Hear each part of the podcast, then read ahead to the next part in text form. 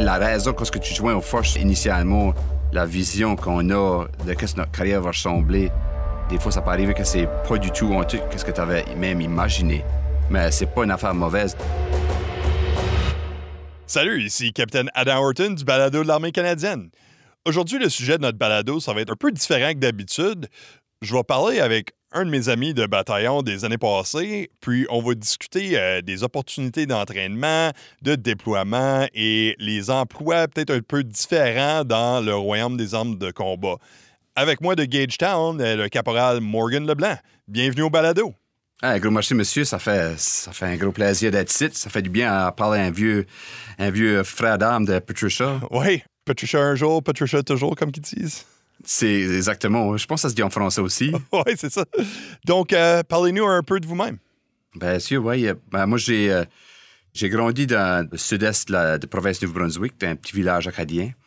J'ai 41. Je suis un, soldat d'infanterie par carrière. Je suis un homme marié, j'ai une épouse qui est à mes côtés, qui me supporte euh, toujours sur mes décisions, mes, mes choses tout au long de ma carrière. j'ai deux enfants qui sont des jeunes adultes maintenant. J'ai aussi, euh, dernièrement, euh, tout récemment, depuis le mois de mai, devenu un grand-parent. On a une petite, euh, une petite fille à la maison, alors c'est très spécial. À part de ça, ouais, c'est pas mal ça, je dirais, en gros. Donc, nous, on se connaît depuis comme 2006, où ce qu'on était à Shiloh ensemble. Oui, c'est ça. Parlez-nous un petit peu de votre temps dans les armes de combat. Oui, bien sûr. J'ai, j'ai commencé les forces en 1997 euh, avec la réserve. J'étais un, soldat blindé avec le 8th Canadian euh, Princess Louise's euh, régiment, qui est un régiment blindé. J'ai commencé là, j'étais un, tireur dans les, les, chars d'assaut de Cougar, que maintenant c'est plus, plus de service, mais c'est comme ça j'ai commencé ma carrière et j'ai tenu de la réserve pour un bon, je dirais, 9 ans. Euh, puis ensuite, en 2006, j'ai décidé que je voulais m'en aller de transférer de la force régulière. Et principalement, je voulais être dans l'infanterie. Alors, j'ai joint les euh, Princess Patricia's euh, Canadian Light Infantry, le deuxième bataillon à Shiloh. Une fois à Shiloh, j'ai eu la chance de faire deux missions en Afghanistan en 2006, le, Battle Group 306, que j'ai été là comme un remplaçant à mi-chemin. Puis euh, ensuite, j'ai été le prochain tour en le Task Force 108 euh, avec la compagnie Charlie euh, du deuxième bataillon. Puis après ça, une fois que j'ai revenu, à peu près un an après, en 2009, j'ai été sur mon cours de Ranger de américaine. Puis ça a été une belle expérience. après ça, j'ai 2010, j'ai été posté à Gagetown. J'ai été pas mal ici depuis depuis deux ans passés, je suis devenu un des photographes à l'école d'infanterie. Euh, je dirais, ça, c'est en gros euh, ma carrière d'un bout à l'autre euh, militaire. C'est pas que l'histoire, c'est pas mal un parcours complexe, on dirait. D'habitude, le monde va de l'infanterie à, blinder, ben moi, je sais, ouais, puis... ouais, faire changement un petit peu. C'est ça. Donc, parlez-nous un peu de votre déploiement. Comment est-ce que vous êtes arrivé pour aller en Afghanistan euh, la première fois? Euh, la première fois, euh, c'est ça, j'avais. On est arrivé en 2006 quand que la compagnie Alpha prenait la porte pour s'en aller en Afghanistan. Nous autres, on, arrivait de notre cours de. Je pense que ça s'appelait le PP1, je pense, le, cours de, Battle School. Oui, c'est ça. nous autres, on arrivait dans le PP1, on arrivait là, on, été à, la compagnie Charlie et la compagnie Alpha prenait la porte en, arrivant. Et puis, on est tout de suite devenu la compagnie de genre de réserve, si jamais il y aurait eu besoin de remplacer, d'envoyer des remplaçants pour la compagnie Alpha. ils nous ont assez de nous qualifier tout ce qu'ils pouvaient, euh, tous les véhicules de la compound, euh, tous les cours qui étaient capables de nous donner, euh, beaucoup de tir, juste pour qu'on soit prêt en cas que si jamais il y avait quelqu'un qui avait besoin de remplacer, qu'on était prêt, Alors, moi, ça a donné, ouais, au mois de décembre, j'ai été comme un remplaçant pour y aller, euh, aller avec la compagnie Alpha. Ça a été genre une expérience euh, jusqu'à temps que je m'installe avec la compagnie, sais, parce que je les avais jamais rencontrés, je, je, les connaissais pas, je les ai jamais vus. Tu as toujours la, question, vas-tu être bien reçu? Euh, ça va-tu va bien aller? moi, je, viens d'arriver dans le bataillon, je connais personne, je connais pas grand-chose. Mais tu sais, je travaillais le plus dur que je pouvais, puis euh, ils m'ont ils m'ont reçu euh, avec les bras ouverts, puis euh, tu es capable de ouais, de, de m'assimiler avec eux sans trop de misère. Je pense que ton, entraînement de base est, est solide. C'est facile à, à t'ajuster de n'importe où que tu, que tu es. T'sais. Ouais, c'est pas facile s'intégrer non plus. tu sais, ah, un autre nouveau. Ah. fait que ça, ça prend Tandis que si tu as fait tout ton travail avec eux euh, en préparation pour ton déploiement, là, tu arrives là, puis vous êtes ensemble du début, c'est plus facile. Ben, c'est ça, t'es comme tout le monde se connaît, on est quasiment la famille parce qu'on là, on est quasiment, on se connaît tous nos, on connaît tous nos secrets, on connaît tous nos, on est, on est, on est de la famille, tu sais, là. Mais là, quand ça arrive là, c'est, tu connais pas, c'est-tu quelque chose que, tu sais, c'est dur à dire, là, mais non, je, je veux dire que le, deuxième bataillon, c'est pas mal le, niveau de professionnel, puis euh, la manière que les gens sont. Je pense que c'est une place qui est tellement euh, qui a vraiment rien à faire. ça, aide que le monde se, tient, le monde se tient proche ensemble. Tu sais, euh, tu peux pas disparaître dans la ville comme que tu seras à Edmonton ou quelque part. le monde se force à se tenir ensemble puis faire des choses ensemble. ça fait que ça fait une unité vraiment proche, vraiment fort, qui s'aide à l'autre. Ils voient vraiment le, le bénéfice d'aider tout le monde. Tu sais. C'est un bon point. Moi, j'appelle tout le temps le deuxième bataillon. Pour ceux qui ne savent pas, le deuxième bataillon du PPCLI se retrouve au Manitoba, même pas proche d'une ville majeure. Puis t'es comme genre au milieu de nulle part, puis t'es juste le bataillon oublié. Fait que, ah oui. Euh, très petite communauté, puis euh, peu importe où ce que tu vas en dedans de comme une demi-heure de route ou même une heure de route, probablement tu vas te retrouver avec quelqu'un d'autre du bataillon, là, en quelque part. C'est ça. Ah, tu peux pas te cacher, c'est, c'est impossible de se cacher, là. c'est ça. Sauf tout le bataillon est caché. Ouais, exactement, ouais. Donc, vous avez fait votre déploiement, puis un autre à la suite avec euh, Compagnie Charlie. Euh, les deux ont été dans la même compagnie pour celle-là. Puis après ça, vous êtes parti en, entraînement euh, sur Côte de Ranger. Parlez-nous un peu de qu'est-ce que c'était? Ouais, le cours de, de, US Army Ranger, c'est un cours de. C'est pas mal le cours similaire à, je dirais, le, cours d'officier de, peloton démonté. Jusque c'est presque tout, c'est quasiment du patrouillage. Et tu fais des raids et des, des embuscades. Euh, c'est pas mal ça, en gros, le cours. C'est divisé en quatre phases. La, première phase qui est la semaine d'évaluation, jusque tu fais les tests de conditionnement physique, des tests de phobie de hauteur et de l'eau, et tu fais ton, la navigation et euh, toutes sortes d'obstacles, des choses de même. Une fois que tu passes ça, ensuite, tu commences à. Tu fais la phase de, de section, au niveau de section.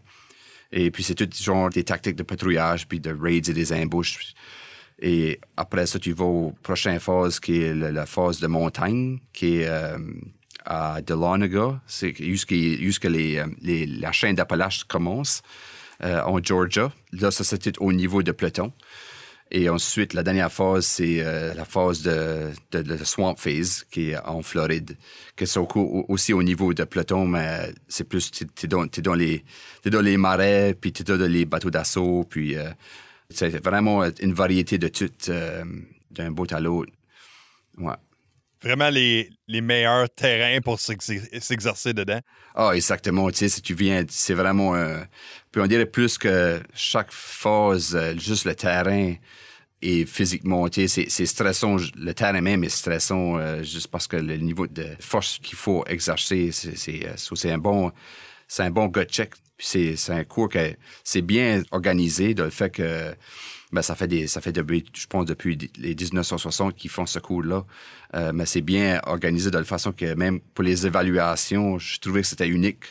Lorsque tu fais une évaluation, lorsque tu es évalué, évalué sur une mission, mettons, ils te disent pas si tu as passé ou non. Ils te disent tes points forts, tes points améliorés, mais tu sais juste à la fin de chaque phase si tu passes ou s'il faut que tu recycles au début.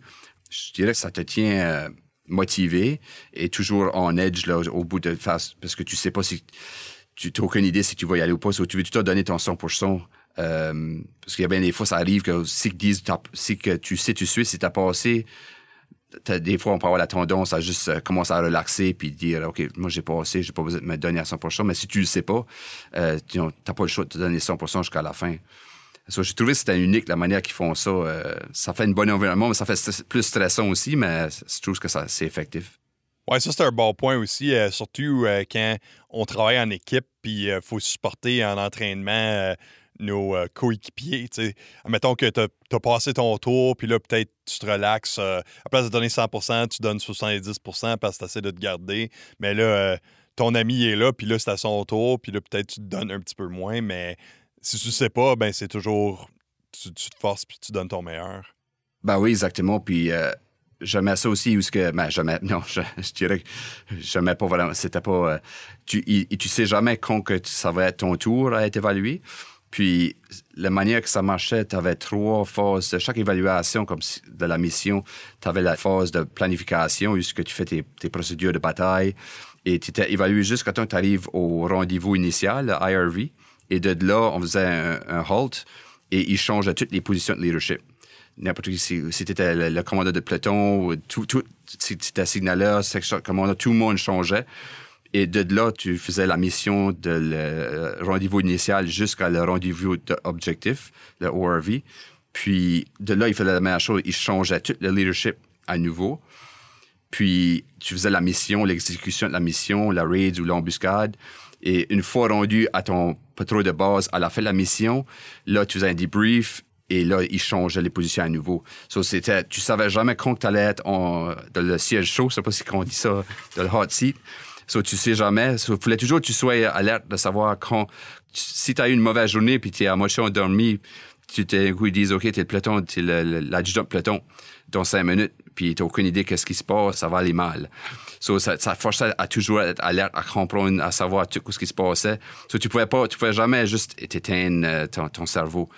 À un moment donné, tu viens en- embarquer dans, la- dans le jeu, mais c'est quelque chose, ouais. Tout ça, ça semble incroyablement stressant. Pourquoi est-ce que vous pensez que c'est important qu'on soit stressé lors de notre entraînement? Euh, je dirais, le plus que t'es, ça t'habitue à être beaucoup plus résilient, euh, ça te permet de- d'évoluer comme, comme soldat en faisant des choses qui, qui stressant qu'on évolue. Puis je dirais, si on fait tout ça la même routine euh, toujours, puis on n'est jamais, on fait jamais des choses qui nous stressent, mais on va jamais grandir. Euh, puis je dirais, dans notre environnement, le plan A marche jamais. C'est toujours le plan B, plan C, plan D. Ça permet d'être flexible et de- d'être capable d'adapter n'importe quelle situation, puis de le prendre avec une attitude positive. Je dirais que c'est pour ça qu'il y a une des grosses raisons. Ça, ça- ça te maintient flexible, ça te maintient que, que des, des, des tons durs, des choses, ça ne te dérange pas parce que tu es habitué. Je dirais pas que c'est bon pour la santé de faire ça euh, 24 sur 24 euh, tous les jours de l'année, mais de faire ça, comme faire des, de faire des sprints jusqu'à, tu, tu, vas, tu vas, c'est un moment où c'est des gros défis. Ensuite, tu prends des moments à relaxer le corps, et ensuite y aller à nouveau. Mais tu fais des hauts et des bas comme un battement de cœur, mais de juste aller toujours en ligne droite ou en ligne en montant euh, à 100 000 allures, c'est, c'est- je pense que c'est, c'est juste de pr- prendre ça par, par des chunks, là, tu sais. En parlant de ça, suite à, à votre entraînement dans le cours de Ranger, vous avez euh, retourné au bataillon, vous avez fait des affaires, puis après ça, vous êtes euh, déménagé à Gagetown. Qu'est-ce que vous faites là maintenant? À Gagetown, maintenant, je suis. euh, ça fait plus de deux ans que je suis un des photographes à, l'école. On support les cours euh, comme ça.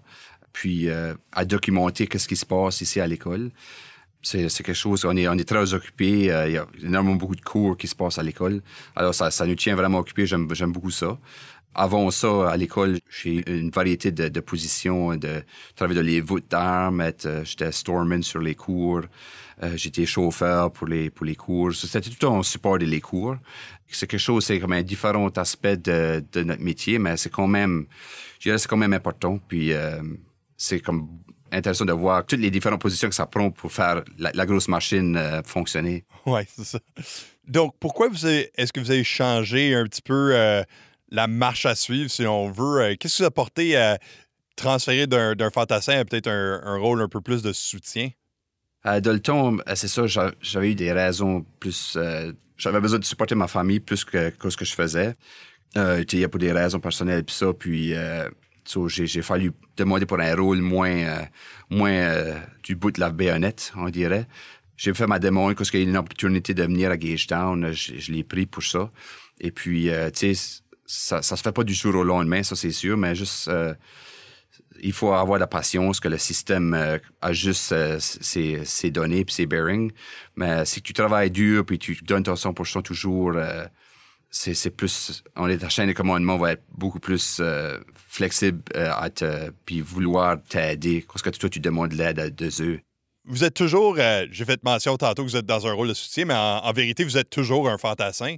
Pourquoi est-ce que vous n'avez pas fait le transfert à l'extérieur de votre métier pour prendre un autre métier? Oui, j'ai pensé souvent à ça, puis c'est encore dans derrière de ma tête. comme par exemple d'aller en technicien en imagerie, puis faire ce métier comme le faire officiellement. Euh, mais je dirais tout de suite, euh, mon unité me supporte vraiment bien. Qu'est-ce que je fais? Ils sont vraiment heureux avec le produit que j'offre pour eux.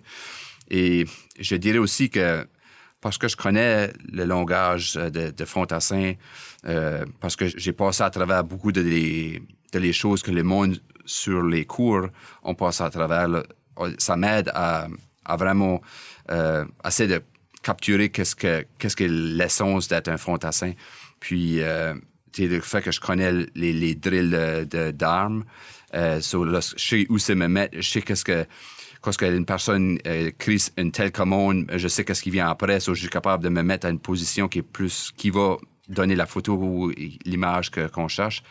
Euh, si je suis si je m'envoie technicien en imagerie, puis euh, ils vont me mettre de la marine sur un bateau, c'est sûr, je vais apprendre, mais j'aurais pas le même niveau de connaissance euh, que j'ai tout de suite à, ce que je suis euh, à l'école d'infanterie. Mais c'est toujours euh, derrière ma tête. Ouais. Vous avez un vraiment bon point dans le terme que on a toutes ces expériences-là en arrière de nous autres. Puis peu importe la direction dans laquelle on se trouve, ces expériences-là servent à nous aider dans ces domaines-là où ce qu'on se trouve maintenant, même si c'est un peu différent ou même pas mal différent ça revient qu'on utilise toutes ces aptitudes-là, même, tu sais, je, je pense à comme quand j'étais jeune soldat, il y a des aptitudes que j'ai apprises ou que quelqu'un m'a instruit, puis je les applique encore à ce jour dans un domaine plus ou moins différent. Oui, exactement. On dirait que la raison que tu, tu joins aux forces euh, initialement, la vision qu'on a de ce que notre carrière va ressembler, une fois rendu là, euh, on dirait qu'il y a des fois, il y a des choses qui font que, que ta carrière va changer. Et puis, des fois, ça peut arriver que c'est pas du tout qu'est-ce que tu avais même imaginé. Mais c'est pas une affaire mauvaise. Et comme moi, moi-même, je voudrais pas changer rien que j'ai fait.